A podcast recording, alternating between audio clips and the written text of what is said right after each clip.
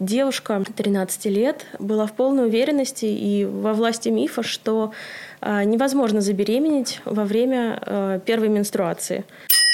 Мы вообще не сведущи в этой теме, когда у нас под запретом слова «секс» сотрудники школ не готовы а, к этой теме, они не знают, что рассказывать, у них нет понимания, как это нужно рассказывать.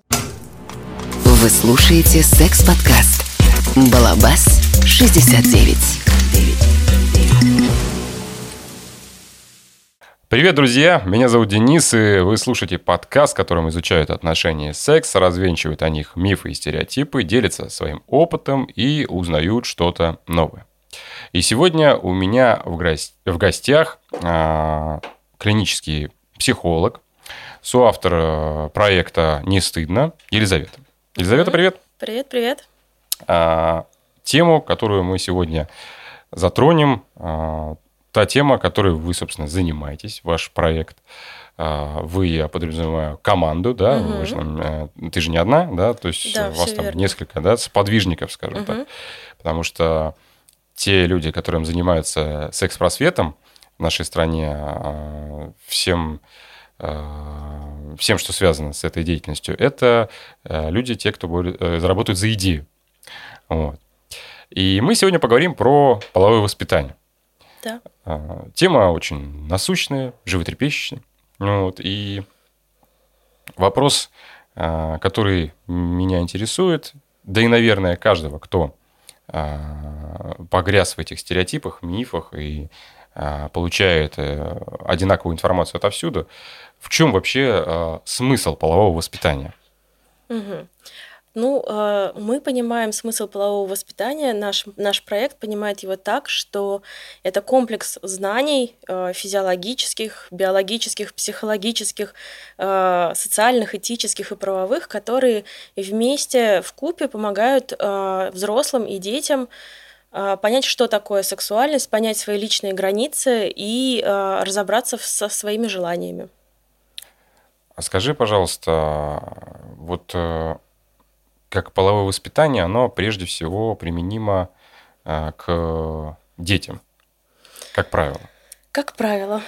А, однако, а, и эта практика показывает, что половое воспитание необходимо не только тем, кто учился в школе, ходил в детский сад, а тем, кто уже вырос, стал работать и не подразумевает а, такие вещи, что, блин, оказывается, если заниматься сексом во время менструации, можно забеременеть. Угу. А, как ты э, думаешь, э, половое воспитание, оно вообще кому нужно? Ну, в идеале, как мне кажется, вот как это должно идеальной картинкой быть, конечно, это нужно начинать с самого раннего возраста, с, там, не знаю, 4, 5, 3 лет, вот, но эм, реалии России показывают, что законы сейчас не способствуют так, такой истории, так как есть закон о защите детей от информации. А, и, соответственно, по этому закону мы не можем а, доносить знания о сексе, сексуальности до несовершеннолетних. Поэтому а, мы избрали для себя путь работы с родителями и специалистами. А, и, естественно, как только мы начали, мы столкнулись с тем, что и у самих родителей огромное количество стереотипов, а, непонимание вообще каких-то самых элементарных вещей. И, ну, естественно, это тоже большой пласт работы. А, вот этап э, полового воспитания с детьми разного угу. возраста, он, наверное, как-то разделяется. Нельзя же сказать э, тому ребенку, который которому 5 лет, ту информацию, которую можно сказать в 12, к примеру. Естественно. Если говорить о том, как мы работаем, то э, мы взяли за основу э, модель, которую использует э, Всемирная организация здравоохранения и ЮНЕСКО, и ну, она подразумевает спиральную модель обучения. То есть то, что мы рассказываем детям в 3 года, в 5 лет, оно, конечно, отличается, но темы глобально одни и те же. То есть мы говорим с ребенком о личных границах в 3 года на самом простом языке, о том, что, например, не надо трогать ребенка другого, если тебе не хочется, или э, там, если тебе что-то неприятно, там, отойди и скажи нет. А, но при этом, чем старше становится ребенок, тем и усложняем мы знания для него. А какие могут быть последствия в отсутствии этого полового воспитания? А, ну, на самом деле у меня очень много примеров из практики. А, я не знаю, могу ли я здесь сейчас Ну, поделиться чем-то. конечно, можно поделиться, просто не называя имен, да. Мгм. Ну Вот. да, То, что из естественно. практики. Естественно. Наверное, один из самых таких ярких примеров, который во многом и э, подтолкнул меня к занятию этой темой. Произошло все в Москве буквально год назад примерно. Девушка 13 лет э, была в полной уверенности и во власти мифа, что э, невозможно забеременеть во время э, первой менструации. Вот. И ее молодой человек, ее одноклассник, 13 лет тоже, в общем-то, уговорил ее на то, чтобы вступить в сексуальную связь, да, и в результате этого произошла беременность. Но девушка решила, что все само рассосется, что, в общем, не нужно ничего с этим делать, и э, не стала говорить родителям, потому что, естественно, побоялась реакции. В итоге э, мама узнала о беременности на восьмом месяце, когда у девочки начались преждевременные роды. Вот, мне кажется, что эта история, она отлично иллюстрирует, с одной стороны, про то, что ребенок вообще ничего не знал про то, как, как физиологически все это работает, да, Мгм.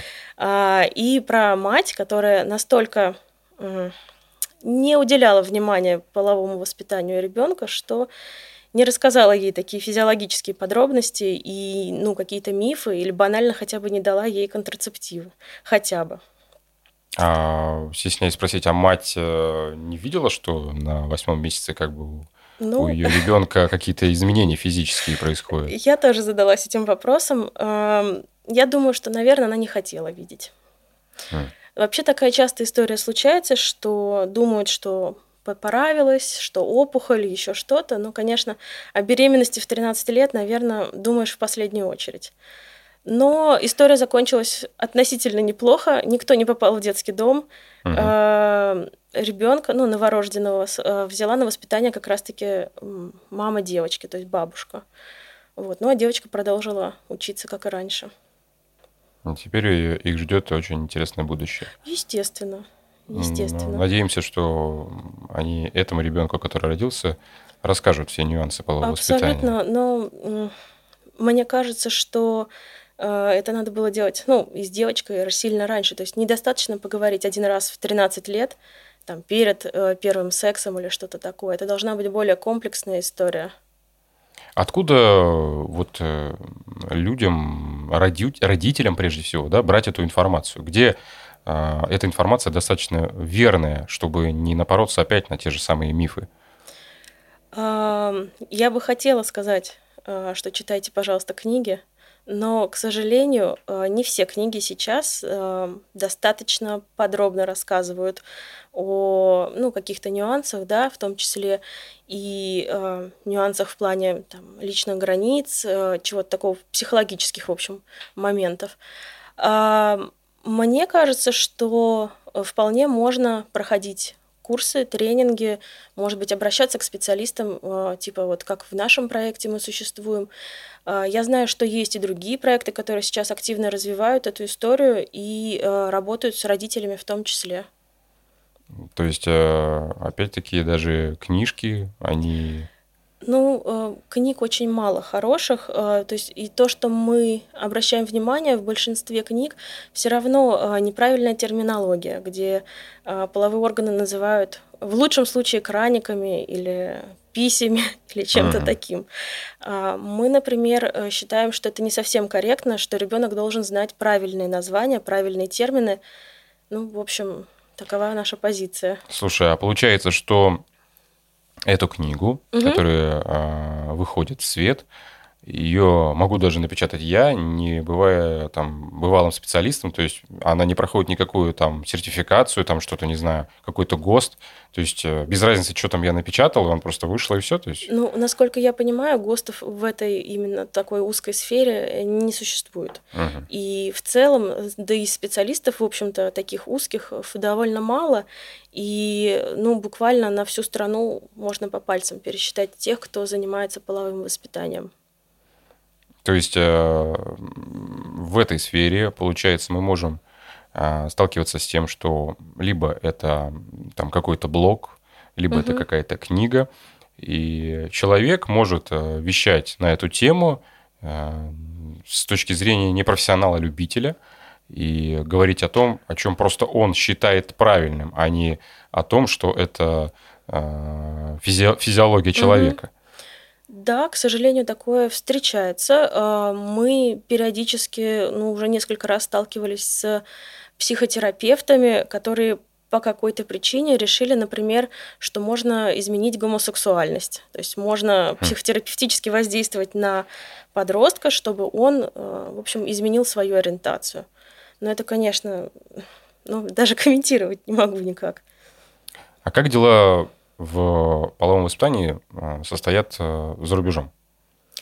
А, Хороший вопрос. Мы сейчас активно сотрудничаем с э, венгерскими НКО в этом вопросе. А, Мы надеялись получить от них какой-то опыт, чтобы они поделились с нами, как это у них происходит. Но столкнулись с тем, что, ну, я говорю про Венгрию, потому что у меня нет другого дру- опыта с другими странами, то, что там э, похожая ситуация, как в России, то есть довольно сильны религиозные течения, которые тоже оказывают влияние на э, ну, общество Мгм. и эту тему. Вот. Но э, существенным плюсом является то, что э, там все-таки секс-просвет есть в школах на официальном таком государственном уровне, и там идет работа напрямую с детьми. Вот. Но э, специалистов опять-таки мало, А, мало понимания, как это все сделать более комплексно и э, охватить больше школ, больше там организаций. И э, в целом, ну, это тоже скорее такая идейная работа, чем ну, вот, что-то приносящее какой-то успех. А я слышал, что в украинских школах практикуют что-то касательно секс-образования, Не секс-просвещения. могу, к сожалению, про Украину сказать. А, Там есть только вот хороший специалист Юлия, насколько я знаю, она занимается в основном этой темой, и у нее хорошие успехи. Но вот на уровне школ, к сожалению, не могу сказать. А вот совсем недавно а, было обсуждение а, одного видео, и при том, что это видео показывали по телевизору, Мгм. на федеральных каналах. Прежде всего, это а, встречалось с осуждением.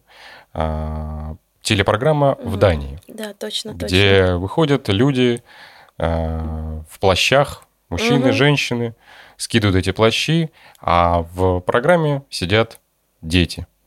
И таким образом а, рассказывают а, этим детям про физиологию человека.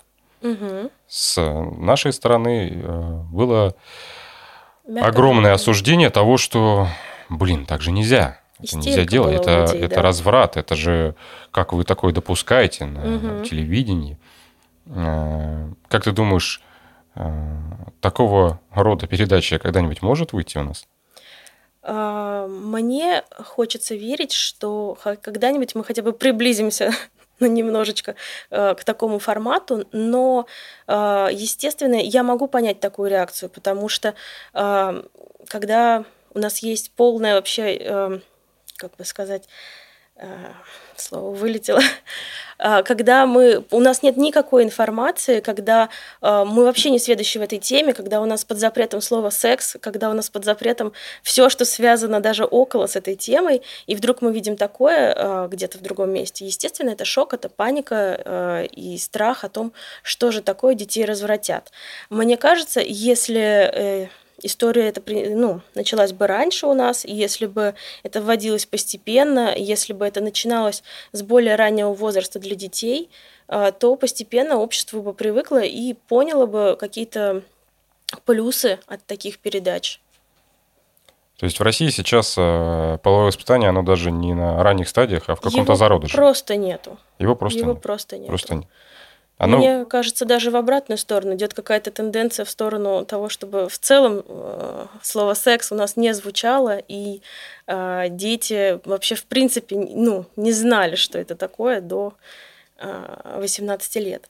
Но это идет в разрез с физиологией, потому что ну, все мы люди, и подростки с гормонами, естественно, да и раньше, э, чем подростки, им хочется э, узнавать себя, узнавать э, противоположный пол, искать себе партнеров и прочее.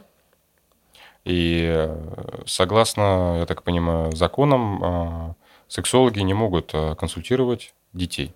Да, Только все чего верно. через родителей происходит. Все верно. Родитель может обратиться, и тогда они могут ему что-то обозначить, и тогда уже родитель идет как какой-то передаточный, передаточный Мгм. канал, и пошло и поехало.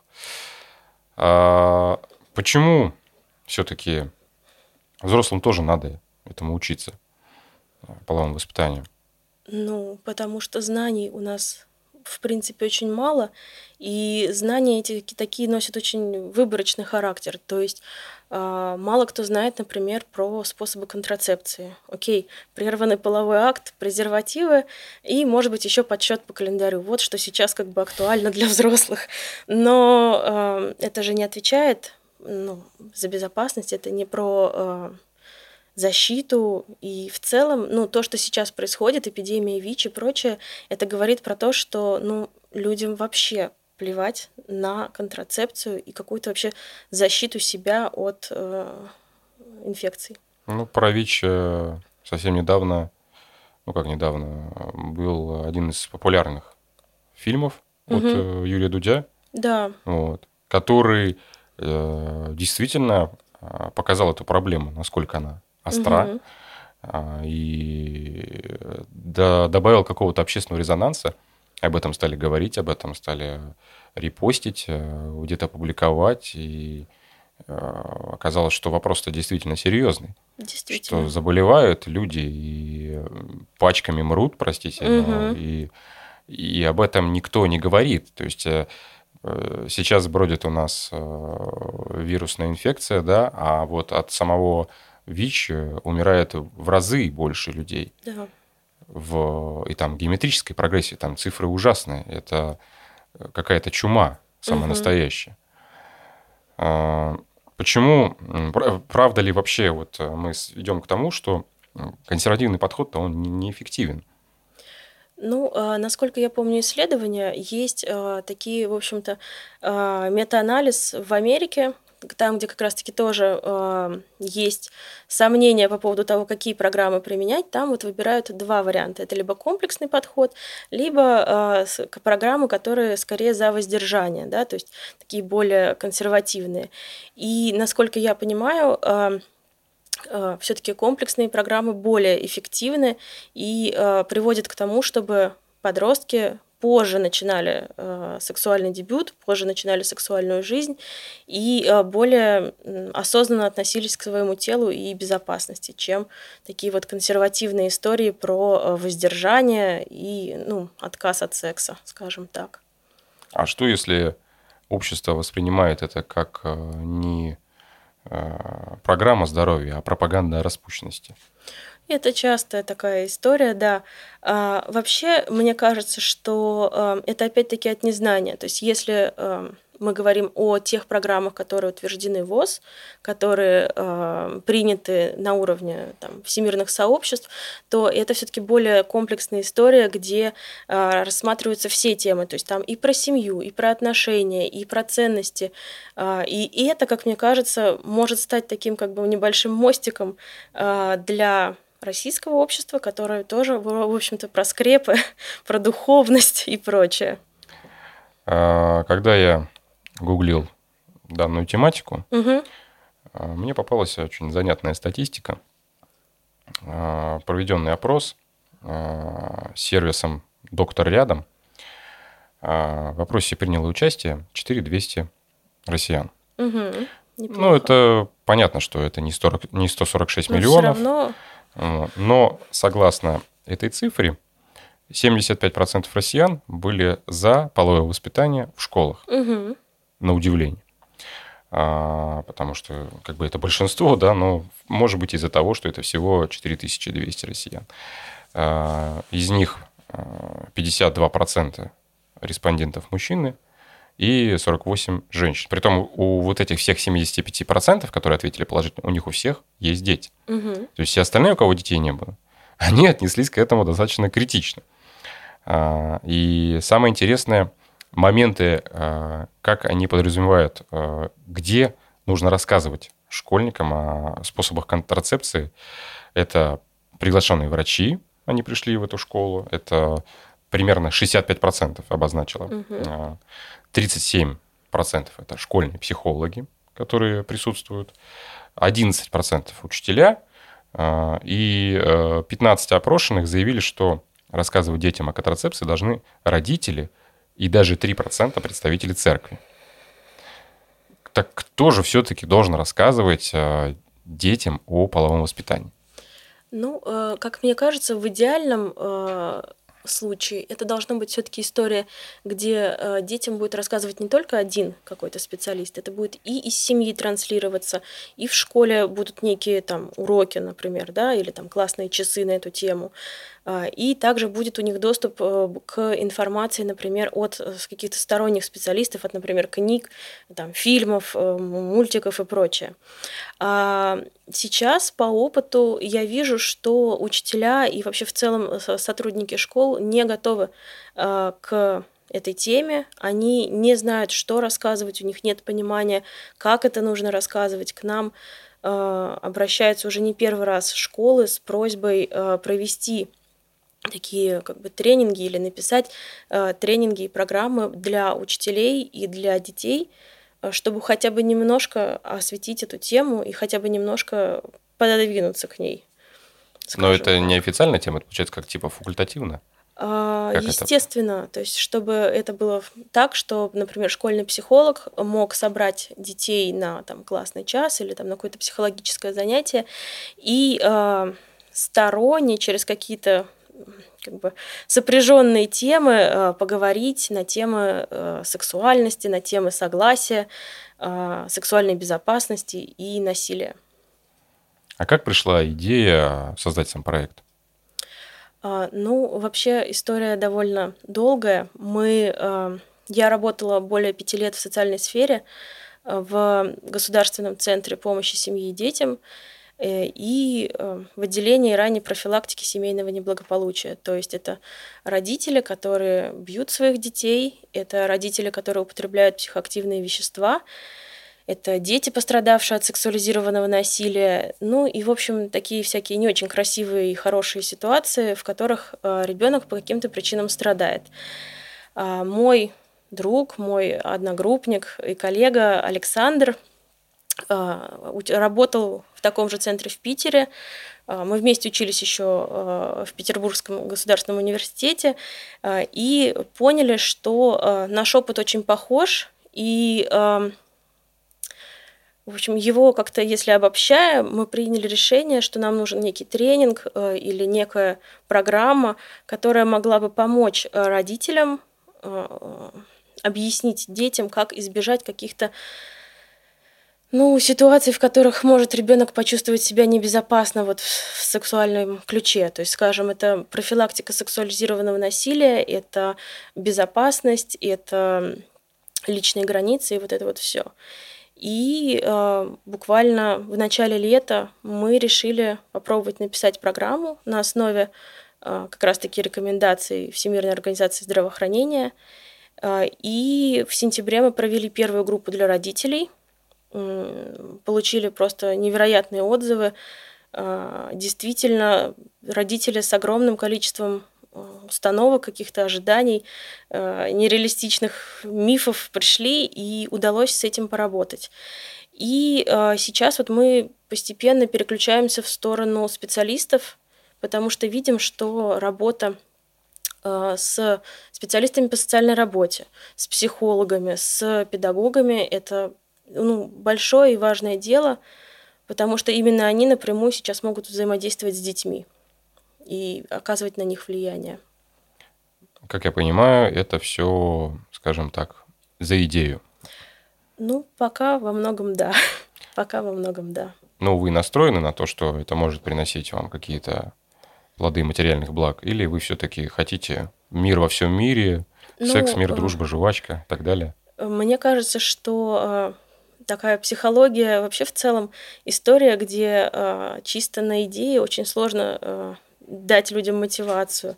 То есть э, в идеале, чтобы все-таки это как-то окупалось хотя бы, потому что затраты на рекламу, на продвижение, э, на какие-то, в общем, истории. Вот сейчас мы, например, перевели своими силами методическое руководство, оформили его у дизайнера, и нам нужно его распространять.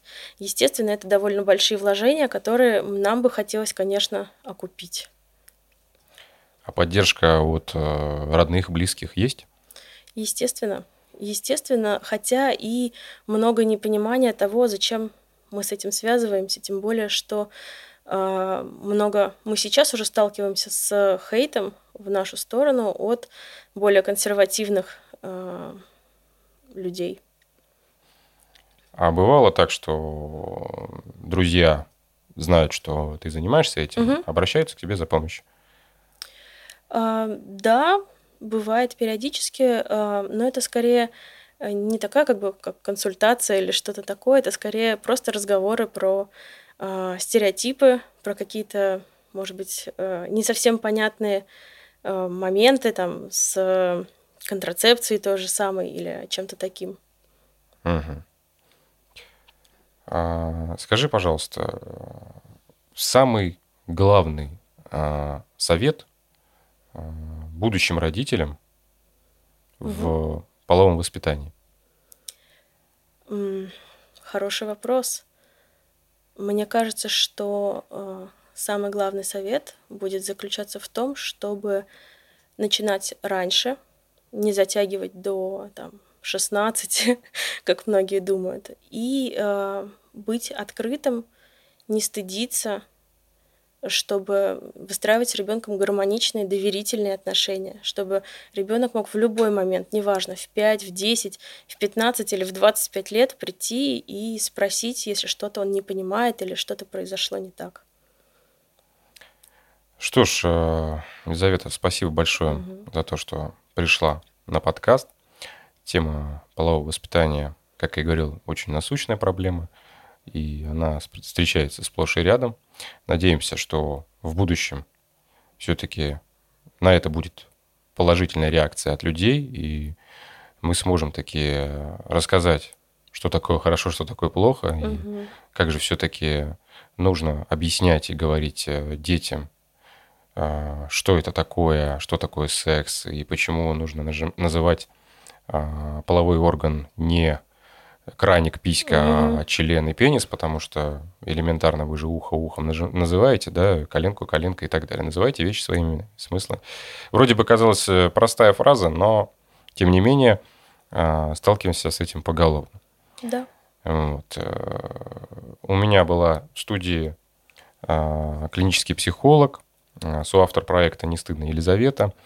Э, еще раз хочу обозначить, и вы слушаете и смотрите э, меня и наш подкаст на э, YouTube, в Инстаграме можно э, подписаться, посмотреть за жизнью проекта и за тем, что, как я лично сам э, вижу тему секс-просвета, публикую, пишу о том наболевшем. Вот, э, поэтому подписывайтесь, э, будет интересно. Э, также площадки, на которых можно послушать SoundCloud, Apple Podcast, Google Podcast, Яндекс Музыка и другие. А, все ссылочки, собственно, в описании. А, подписывайтесь, ставьте лайки, комментируйте. Это вот ваш фидбэк, это очень важная вещь.